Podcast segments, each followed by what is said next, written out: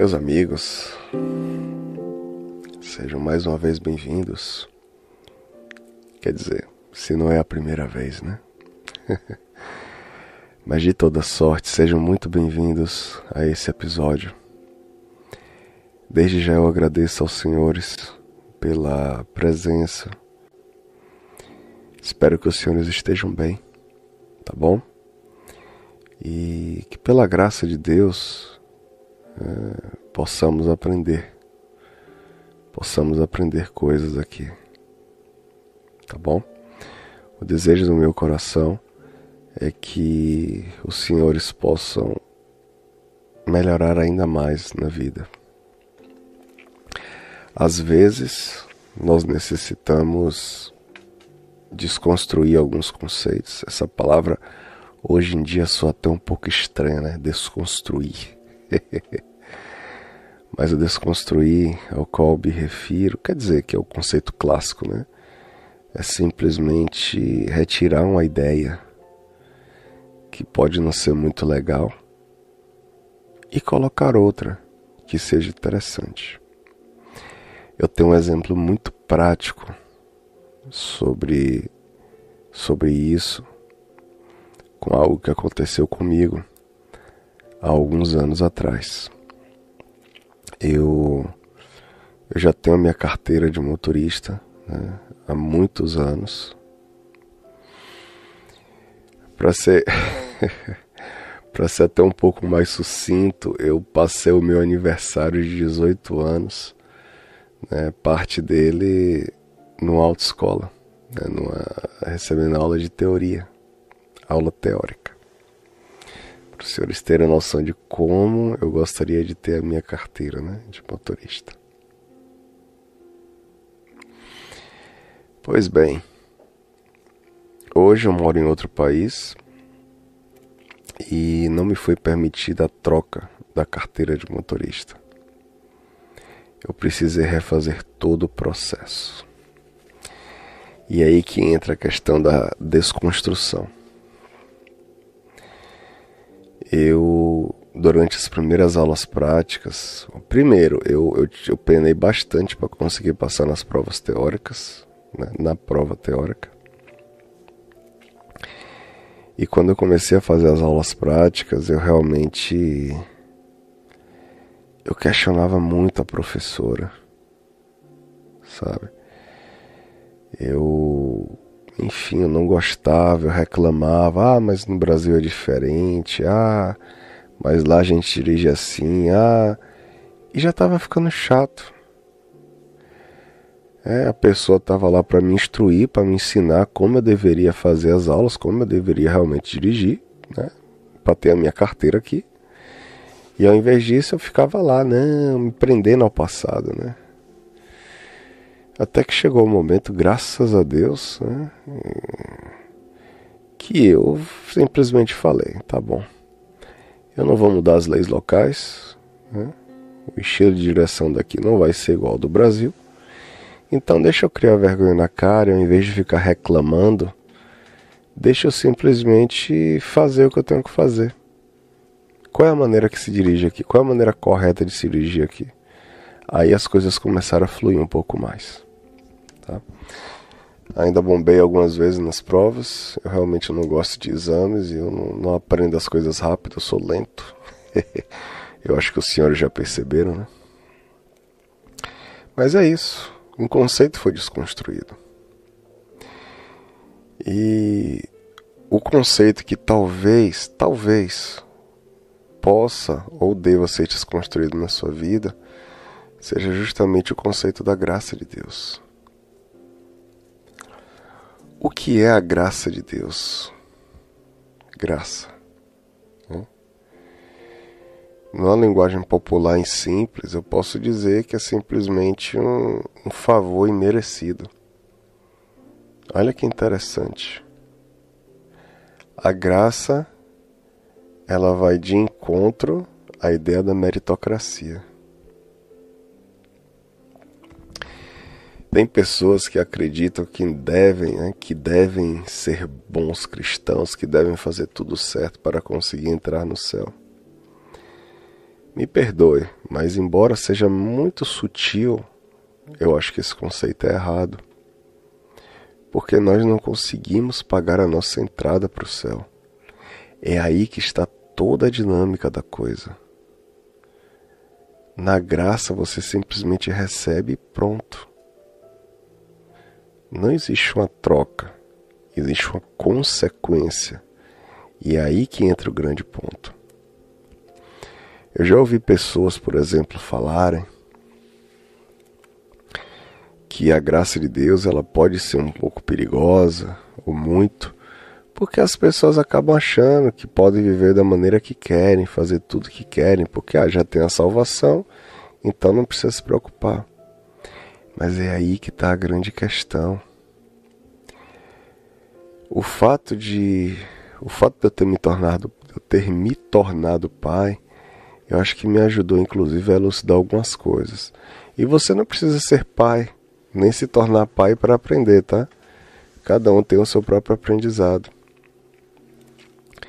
Mas é interessante a relação com, com os filhos, no sentido de que nós amamos porque simplesmente amamos. Não existe necessariamente essa coisa de. É o que eu penso, tá? essa coisa de ah, eu vou amá-lo mais ou menos se ele fizer A, B ou C. Você simplesmente ama. E por mais que você já tenha, entre aspas, o amor da outra pessoa garantido, você continua fazendo coisas boas para a pessoa. Você continua se esforçando. Sabe? Você tem um pai que você tem um bom relacionamento, chega, por exemplo, o Dia dos Pais, né? que por mais que seja uma data comercial, mas existe aí pelo menos um apelo emocional. Então, assim, você tem uma relação bacana com seu pai, não tem nada que você faça que vai fazer ele gostar mais ou menos de você. Pode fazer até ter mais ou menos orgulho, por exemplo, né? ter mais proximidade, mas acho que a questão do amor hum, acho difícil. Mas mesmo assim você quer agradar. Olha que interessante. Pô, você tá passando, você tem, você tem uma esposa, por exemplo. Você tá passando no lugar, você sabe que ela gosta muito de flores. Não é dia da, da, da, da enfim, dia dos namorados, aniversário de casamento, nem nada. Mas você acha bacana. Pô, por que não? Ou, para quem não quer ter relacionamento, quem quer viver a vida seguindo o próprio caminho, entre aspas, um brother. Já pensou? Você tem condição para isso. O seu melhor amigo, o cara é aficionado em, sei lá, Street Fighter. Um exemplo aqui randômico, né? E aí você tá passando por uma lojinha de 1,99 é coisa boba. Mas aí você vê um action figure, né? Você vê um bonequinho lá do Ryu, do Ken. Pô, é um negócio baratinho. Você sabe que ele gosta muito. Ah, comprar aqui para dar para ele. Acho que seu amigo não vai gostar mais de você por conta disso, mas você faz. E eu acho que o conceito da graça é muito por aí, sabe? E o favor que você recebeu, que envolve o perdão, ele também acaba sendo repassado para outras pessoas. E se eu posso contar um pouco da minha história de vida, está completamente relacionada a isso. Eu já sou cristão há alguns bons anos, mas eu posso dizer para vocês que, de um modo, uma grande parte da minha vida cristã, ela pode ter sido, eu posso dizer assim que, por um aspecto, o aspecto talvez da graça e do perdão, hum, é como se não tivesse servido de muita coisa. Porque eu era um cristão que vivia com medo de Deus. Olha que interessante. Um cristão com medo de Deus. Um cristão que tinha dificuldade de perdoar as pessoas. E que vibrava lá dentro, lá no fundo, ninguém sabia. É só eu. vibrava com as derrotas, principalmente dos meus, entre aspas, inimigos. Aí eu pergunto: que raio de cristianismo é esse? em que você não ama, porque se você está querendo o mal da outra pessoa, eu acho que não tem muito amor nessa história. E que não perdoa. É. Dez anos depois de algo que te fizeram, que te falaram, tá lá guardado no seu coração. Sabe aquele tipo de discurso? Ah, 15 anos atrás, lembra aquele fulano? Ele me falou tal, tal e tal coisa. Mas enfim, hoje se passaram 10 anos e aí ele veio para mim porque ele precisava de mim. Aí aí eu dei o troco. Aí eu falei: "Ah, mas você não, mas tá tudo bem". Sabe esse tipo de discurso? Eu para mim é um sinal claro, uma evidência forte de que alguma coisa não está correta ali. É, perdoar não significa desenvolver uma amnésia instantânea. A gente lembra, pode lembrar. Mas o que você sente e como você vai reagir com a pessoa. Sabe? Esse é um sinal para mim claro da questão da graça de Deus. Eu acho que um cristianismo sadio, que é uma coisa que eu, eu gosto de falar, antes de, ou enfim, mesmo falando sobre o patológico, é muito importante enfatizar sobre o que é o normal. Eu acho que o normal de uma vida cristã, seguindo o que a própria Bíblia fala, é simplesmente você reconhecer que você tem erros, que você não é perfeito e que não tem o que você faça, pecado não se paga, pecado se perdoa. Não tem o que você faça para te né, para que a sua relação com Deus fique melhor, pior, boa, ruim, assim, no sentido de você pagar, de partir de você. É simplesmente reconhecer, pedir perdão e perdoar. Essa é uma das essências da vida cristã. Só que eu percebo que tem muita gente que nem entende o que é isso. Fala na prática, como eu falei muitas vezes na prática, eu aprendi não, desculpa, na teoria, mas na prática simplesmente age diferente, né? E nessa história a gente está tão acostumado, inclusive com o errado, que a gente nem se dá conta, né? Que a gente está vivendo o errado. Então muitas vezes nós temos que nos desconstruir. Aí eu falei da questão de desconstrução. Eu mais cedo estava ouvindo um, um vídeo que me apareceu aleatoriamente no YouTube. E nesse vídeo falou sobre um cara que resolveu passar por uma, vamos dizer, né, uma experiência profissional, mas que envolvia violência, que envolvia treinamentos né, de resistência, treinamentos bélicos. E ele falou que ele ficou sei lá, cinco anos nessa vida, aprendendo esses conceitos e vivendo isso. Só que quando ele saiu da organização, ele levou depois quase o mesmo tempo para se curar emocionalmente. Ou melhor, ele nem fala em cura. Ele fala em uma, como é que ele, como é que eu posso colocar? Em um em uma melhora, em uma reconstrução, né, em um desenvolvimento para que ele pudesse ter minimamente uma vida próximo do normal e viver e conseguir viver em sociedade. Mas nem em cura ele acredita. Ele acredita que para ele nem será possível. Interessante que muitas vezes nos deparamos com conceitos ruins e depois o estrago pode ser grande, né? Então, assim, se é o seu caso, né? Ah, mas eu aprendi dessa forma. Eu aprendi com os meus pais que tem que ser assim, assim, assado. Né? Não, é, não é de qualquer jeito, tem que ser. Né? Quer dizer, mas até que ponto, com todo respeito, né? seu pai e sua mãe estavam completamente certos nos conceitos? Será que na verdade eles não estavam equivocados também nos conceitos e te citar aquilo que é errado?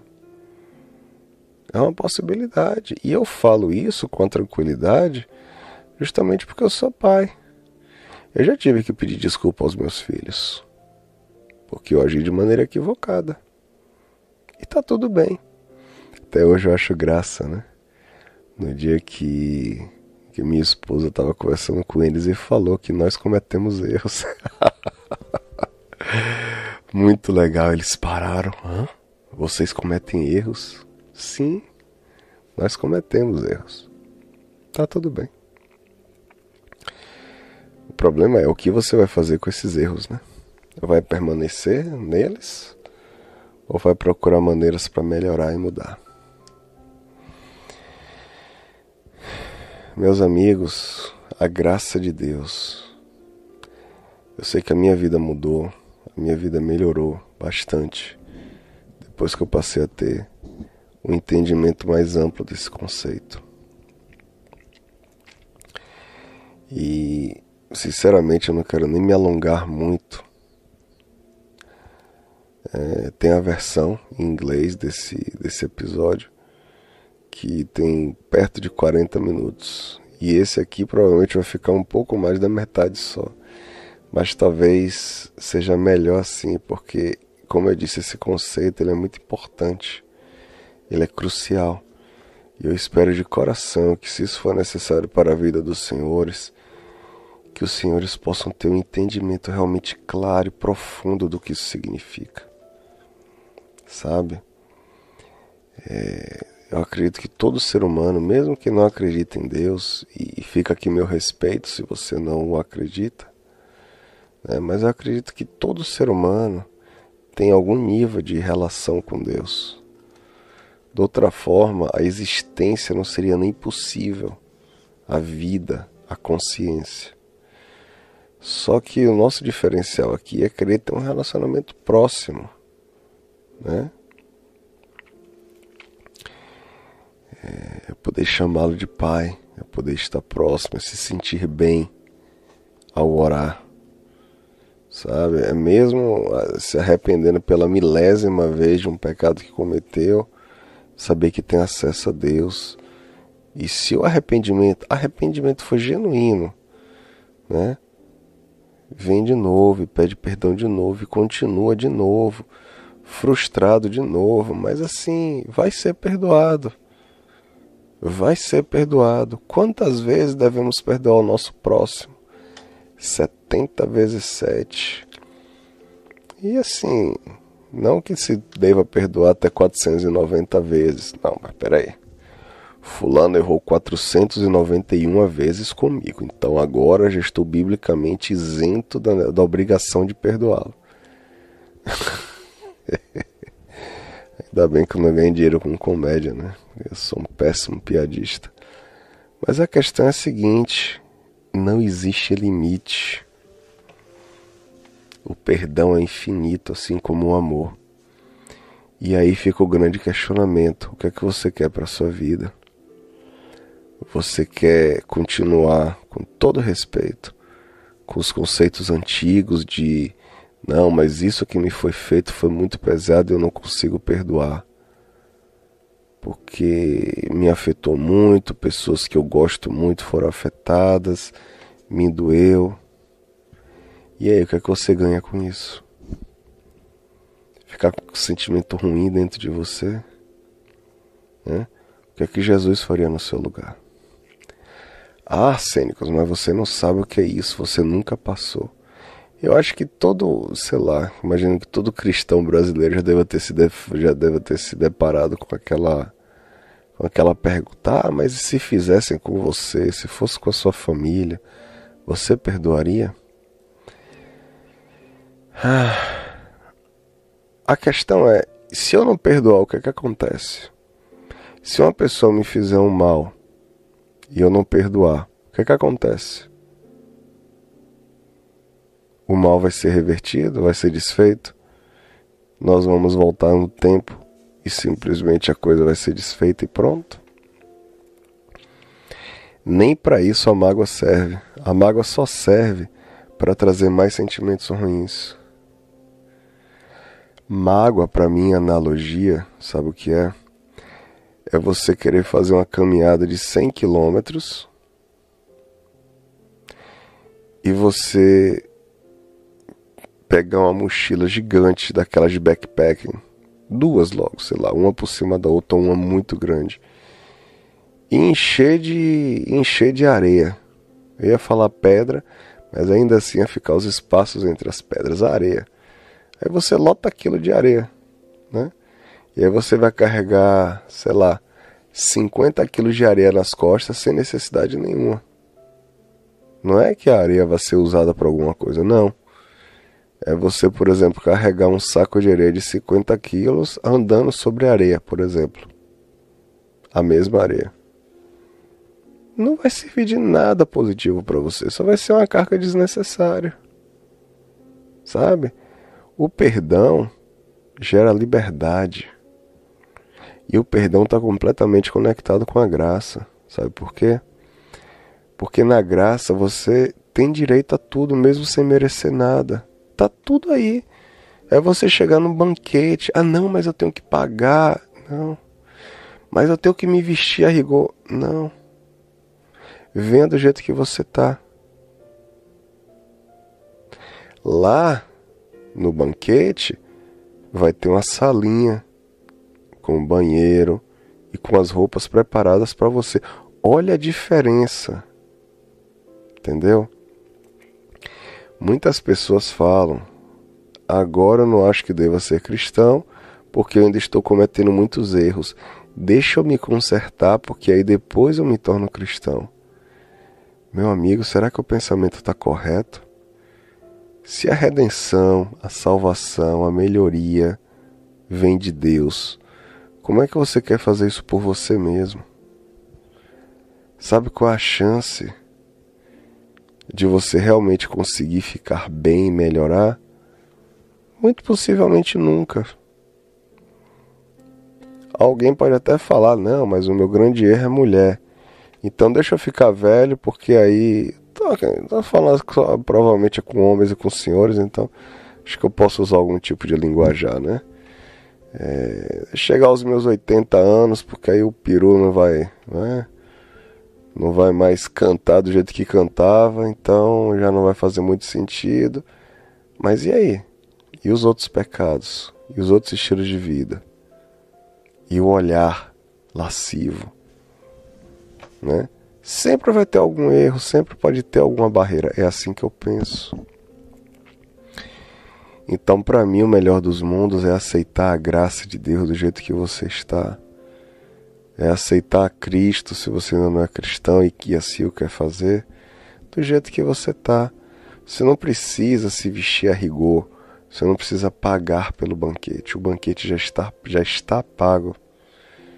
As roupas de gala, as roupas a rigor, né? Elas já estão lá. Só que assim, você precisa entrar do jeito que você está. E lá você vai ter a oportunidade de tomar banho, de ser limpo, entendeu? Usar uma roupa apropriada e usar o banquete, porque tudo faz parte do organizador do banquete. Né? Claro que eu estou falando em analogia. Então, senhores, o meu convite aqui para vocês é o seguinte: procurem aceitar a graça de Deus da maneira que vocês estão. Isso é muito importante. Eu já eu já me considero um quarentão, sabe? O que é uma coisa que eu tenho gostado muito, para ser sincero, mas eu precisei levar décadas da minha vida para aprender esses conceitos e levar mais ou menos aí alguns outros anos para conseguir ter esse conceito mais fundamentado dentro de mim.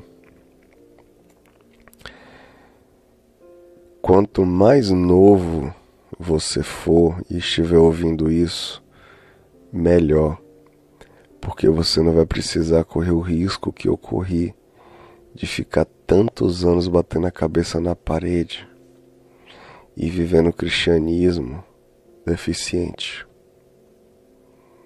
Né? Tem conceitos que ficam muito bem arraigados. Então, quanto mais cedo você aprende essas coisas, melhor pode ser a sua vida. Você já pensou? Você não precisa levar, sei lá, 30 anos da sua vida para aprender isso. Não, desde novo. Quantos problemas você vai evitar para você, né? O quanto a sua qualidade de vida pode melhorar. E senhores, por favor, eu não estou prometendo aqui, eu não estou querendo fazer business, né? Não estou aqui dizendo que a sua vida vai simplesmente melhorar e você vai ter carros na garagem e tudo vai acabar, tudo vai, né? Todo problema vai passar. Não estou dizendo isso, não estou prometendo isso não. O próprio Jesus falou, né, que no mundo tereis aflições, mas não se preocupe, porque eu venci o maligno. Palavras de Cristo, né? O que eu estou dizendo é a melhor maneira de se viver é próximo a Deus e a maneira de se ficar próximo a Ele né, envolve perdão, envolve amar o próximo. E antes disso tudo, na verdade, é aceitar, é pedir a Ele. É pedir a Ele para se fazer mais presente na sua vida, para que você também possa perdoar e possa amar o próximo. Entendeu? Não é você melhorar para se chegar a Deus, é você se chegar a Deus e por conta disso você ir melhorando aos poucos. Ah, mas eu continuo pecando. Brother, pede perdão. Tá tudo bem. Pede perdão. Procura se arrepender. Sabe? Pede a Deus estratégias e as coisas tendem a melhorar. Internamente, eu estou falando do ponto de vista interno, emocional, espiritual. Tá? Eu não quero prometer coisas aqui que depois, ah, não vão acontecer, não vão acontecer da maneira que eu gostaria. Então é melhor ser claro aqui. Mas é isso, senhores. Eu realmente quero agradecer a presença de cada um aqui, né? Gostaria de finalizar essa sessão aqui com uma oração. E pedir aos senhores que, se os senhores assim se sentirem confortáveis a fazer, né, que procurem um lugar tranquilo, para que a gente possa, enfim, conversar com Deus. Tá? Lembrando que os senhores não precisam, de maneira alguma, de um mediador para se chegar a Deus, né, que não seja Cristo. Então, eu gosto muito do conceito de orar junto com os senhores, mas por favor se lembrem, aquilo que aqui eu estou fazendo, os senhores podem fazer também perfeitamente em casa, tá? Sozinhos, com outras pessoas. Orar, se achegar a Deus. Tá bom? Vamos lá. Pai, Senhor, muito obrigado pelas tuas bênçãos. Muito obrigado porque o Senhor é Deus e porque pela tua graça estamos aqui conversando com o Senhor sobre o Senhor. A nossa história de vida, ela está conectada com a nossa história contigo. E te pedimos, Pai, que ela esteja mais conectada ainda. Te pedimos pela tua graça, Senhor, que que vidas possam ser transformadas, que corações possam ser transformados. Não é fácil, é desafiador, é difícil, mas, Senhor, cremos que pela tua graça, a tendência é que quanto mais nos aproximamos, mais nos acostumamos, né? mais nos acostumemos com aquilo que o Senhor espera para nós. É o viver da graça, é o mergulhar não é ficar tateando a tua graça, né? Encostando, como se estivéssemos indo para uma piscina. Primeiro medimos a temperatura, né? Coloca o dedinho assim, né? Para ver e tal. Não, é um mergulhar. E quanto mais temos, quanto mais tempo ficamos, mais aprendemos. Tem pessoas que passaram por situações de vida difíceis, que aprenderam conceitos de maneira errada mas o Senhor é Deus. O Senhor é Deus. O Senhor pode mudar vidas, o Senhor pode mudar histórias, ou melhor, o Senhor pode mudar futuros. E te pedimos nesse momento que o Senhor venha nos ajudar. Muitas vezes somos como os credores incompassivos, que, segundo a tua parábola fala, né? Simplesmente recebeu perdão, mas achou que a dívida era tão grande que né, a dívida era tão grande que acabamos por achar que não temos o direito de ter a dívida perdoada, talvez por orgulho, talvez por medo, talvez por não entender o teu conceito da graça. Está perdoado. É isso. Você está me pedindo perdão. O seu pedido de perdão é genuíno. Está perdoado. Só isso. Agora vai e perdoe todo mundo que você tem que perdoar. Viva a sua vida de maneira livre. Né? Mostre às pessoas quem é Deus na sua vida.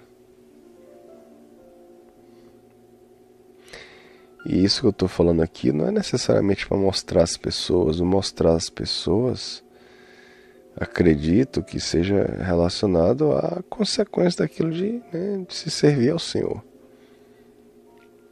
Eu não consigo acreditar que temos que melhorar para ficar à altura, né, dignos de sermos cristãos. É o contrário. Eu acredito que o Senhor nos aceita da maneira que nós somos.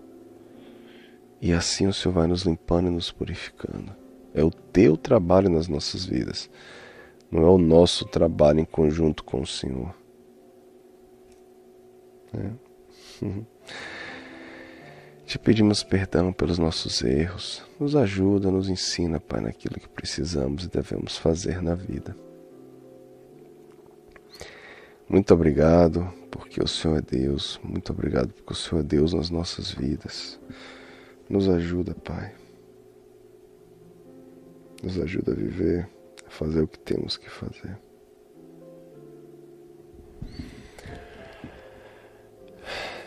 Te peço em nome de Jesus que o Senhor nos abençoe, abençoe as pessoas que estão à nossa volta, né?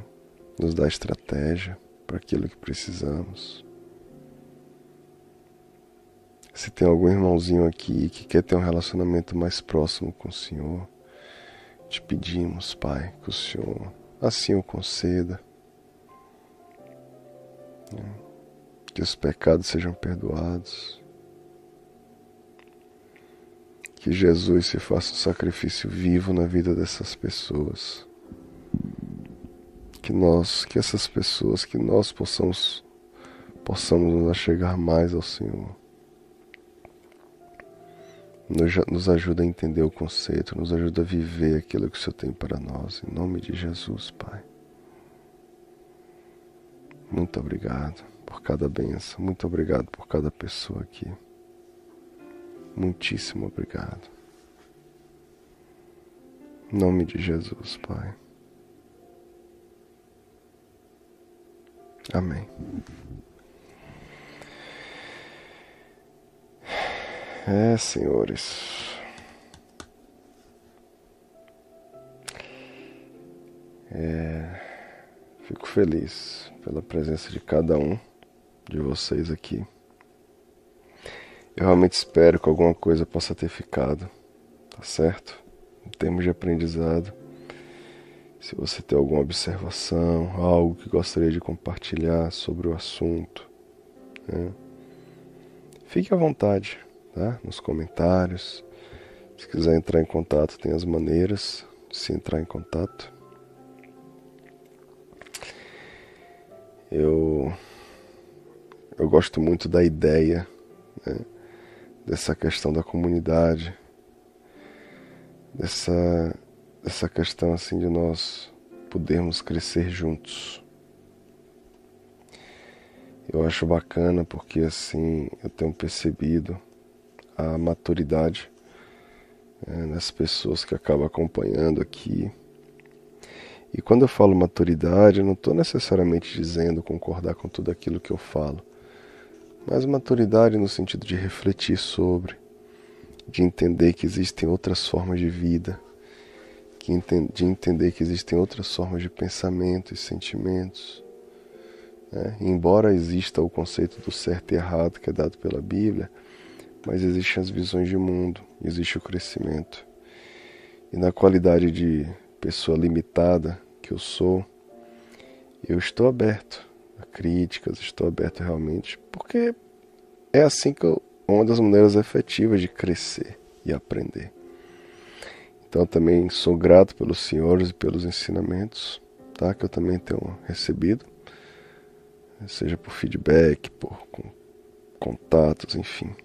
E que a gente continue e cresça de maneira mais saudável ainda. Tá bom? Muita paz, um abraço.